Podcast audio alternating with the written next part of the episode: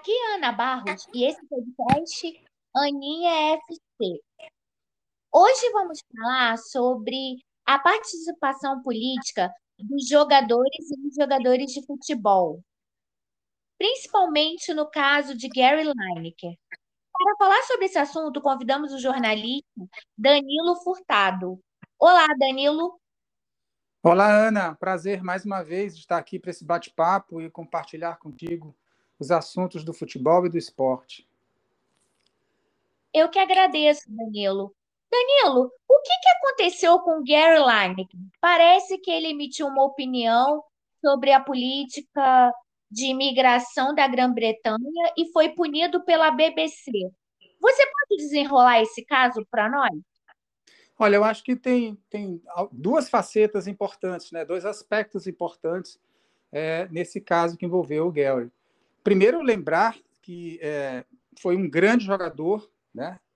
jogou foi. em vários times ingleses, inclusive o Barcelona, fora da Inglaterra, jogou no Japão, ganhou um prêmio Fair, Play em 1990, dado pela FIFA, nunca levou um amarelo, nunca levou um vermelho na vida, ainda foi artilheiro da Copa do Mundo de 1986 com seis gols. Por que, que eu recapitulei isso? Porque a conduta esportiva dele é, se reflete no seu posicionamento político.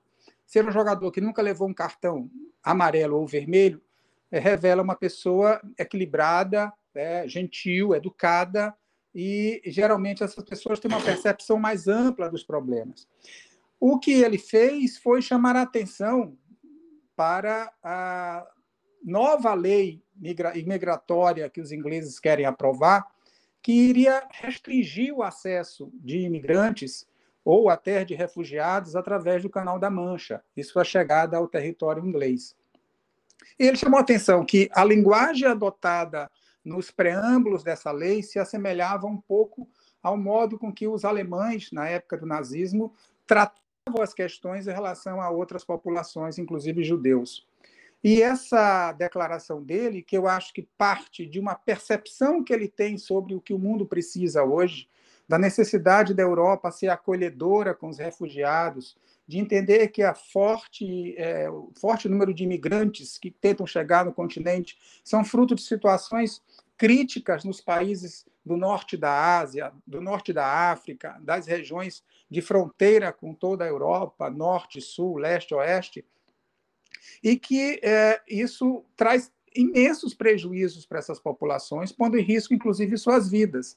Então, eu acho que a manifestação dele foi uma manifestação política, mas dentro de uma visão humanista né, e uma compreensão de que a política migratória da Europa deve ser acolhedora.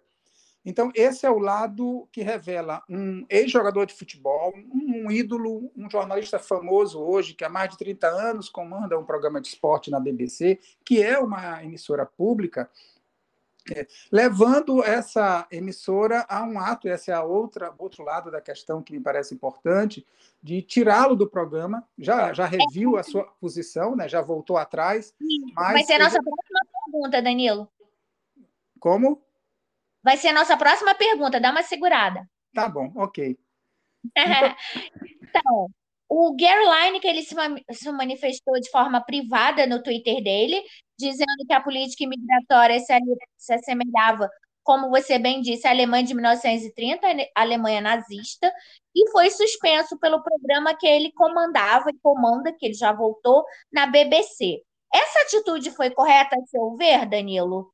E toda manifestação de solidariedade dos comentaristas, jornalistas e dos jogadores da Premier League se negaram a dar entrevistas para esse programa até que o Gary voltasse. Como você vê a punição ao Gary Lineker e toda a onda de solidariedade que até o surpreendeu? É, essa era a segunda faceta, o segundo lado da questão que eu ia mencionar. Bom, é bom lembrar que a BBC é uma empresa pública e o que aconteceu desagradavelmente né, e que desagradou a todos né, que acompanham o Gelry, que estão participando dessa questão na, na, Inglaterra, foi que essa pressão popular e a manifestação de atletas e outros jornalistas levou o governo a recuar. A decisão da BBC absolutamente inadequada, uma vez que a liberdade do jornalista ou daquele, daquele é, ídolo né, na posição de jornalista, no seu Twitter, suas redes particulares, ela deve ser absolutamente preservada da política e da ideologia da empresa. Isso é tanto verdadeiro, ou seja, foi um, equívoco, um ato, vamos dizer, até de, uma certa maneira, de censura ao seu próprio colaborador, que ela teve que retornar a essa decisão para novamente trazer o, o Guelri para sua função no programa que ele apresenta todos os dias. Então, assim, foi de um equívoco absoluto que mistura censura, mistura a arrogância do poder, né, e que mancha, de certa maneira, a tradição da BBC, que, ao longo do tempo, se conduziu o máximo possível de uma forma mais isenta e respeitando os seus profissionais. É, a credibilidade da BBC ficou arranhada, a seu ver, com esse episódio Lineker? Olha, eu acho que toda empresa, ou cidadão, ou governo que se manifesta contrário a, a uma, um posicionamento que tem um caráter humanitário e que hoje é aceito em quase toda a sociedade, esse é um, esse é um tema que o mundo discute muito, que é o acolhimento dos, dos refugiados e dos imigrantes ilegais, é, que é, é certamente leva algum tempo para que ela possa é, sanar essa ferida. Não é de sua tradição fazer isso, ela é uma empresa de comunicação respeitadíssima no mundo inteiro, mas não há menor dúvida que esse vai ficar um arranhão durante algum tempo. Ela precisa se esforçar para garantir doravante que é, atitudes dessa, pressionadas ou não pelo acionista, não se repitam mais. Agora a gente pode fazer um contraponto com o caso Daniel Alves. Porque, assim, se o Lineker vivesse no Brasil, ele teria o apoio dos jogadores e ex-jogadores? Porque o que a gente vê, o caso Daniel Alves, ele é acusado de estupro com muitas evidências, o depoimento da vítima, exame de corpo e delito, é, câmeras de vídeo, e, e a, nós não vemos nenhum pronunciamento contra a atitude dele, contra o estupro, defendendo a vítima. Qual o contraponto que você faz entre os dois posicionamentos? Agora falando desse caso horroroso do Daniel Alves. Olha, eu acho que o silêncio dos jogadores brasileiros, especialmente de, de, entidades do futebol, de clubes de futebol, é, é um silêncio preocupante. Porque ainda que você tem, ainda que você tenha o sentido da, das corporações, do corporativismo que envolve setores da sociedade, jogadores de futebol, etc., é, no mundo do esporte ou qualquer outra área, embora nós tenhamos que entender que existe esse sentimento, mas quando se trata de crime, e é o caso do Daniel, é um crime, é evidente que nós, a sociedade espera das instituições e dos ídolos, dos jogadores, manifestações de desaprovação a esse crime, ainda que ele tenha tempo que a justiça lhe dá de defender. O caso é tão é, absurdo, né? É, é, e já tão recheado de provas que a gente lamenta muito, Ana, que os nossos ídolos, né, que nós assistimos todos os dias na TV, que são homens que têm uma vida diferente da nossa, são atletas que têm uma vida especial, uma capacidade de compreensão e de ter acesso à informação e que devem o seu sucesso ao seu talento, mas também à aprovação do público, de suas torcidas, de outras torcidas, e o papel relevante no mundo de hoje dos, dos influenciadores que ele exerce ao comentar algo é, a influência que eles levam diretamente a grandes massas, considerando tudo isso, é lamentável que nós não tenhamos tido aqui, no caso do Daniel, ainda que um, um caso reverso, o apoio que o Lineker recebeu na Inglaterra quando se manifestou sobre uma questão é, é, de natureza geopolítica e política e humanitária. É, realmente, foi, é, esse silêncio ainda reverbera em mim, né, é, revelando que estamos muito longe de termos uma formação de atletas e jogadores que esteja à altura das demandas da sociedade. Uma delas é esse espírito de humanismo e solidariedade, sobretudo diante de casos como o de Daniel. Sim. Bom, gente, esse foi o podcast com assinante. O Danilo Furtado é um dos nossos apoiadores.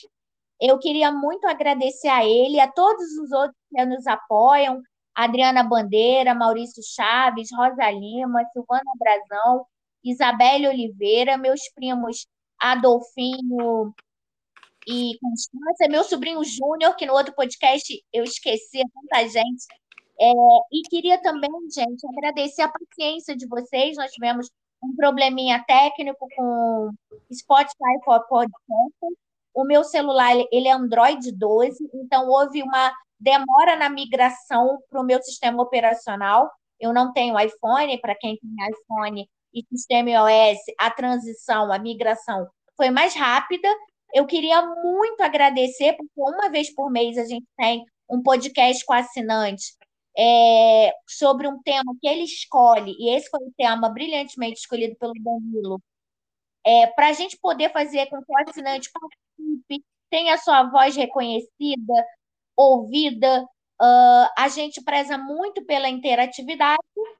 Danilo, meu obrigada de coração, porque você sempre apoia todos os meus projetos.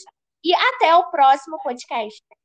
Ana, foi um prazer e eu estava ouvindo ali as suas explicações. Fique tranquila, é, problemas tecnológicos vão nos acontecer o resto da vida. O seu trabalho é, é de um esforço muito grande diante de todas essas dificuldades tecnológicas e dá muito prazer poder não só te apoiar, mas participar ocasionalmente, é, é, porque o seu trabalho é um trabalho que nos inspira. É muito difícil fazer esse trabalho hoje, são dezenas de pessoas e de jornalistas e demandas, e o seu trabalho é admirável. Vai ser sempre um prazer poder colaborar contigo. Obrigada, Danilo. Até. Até.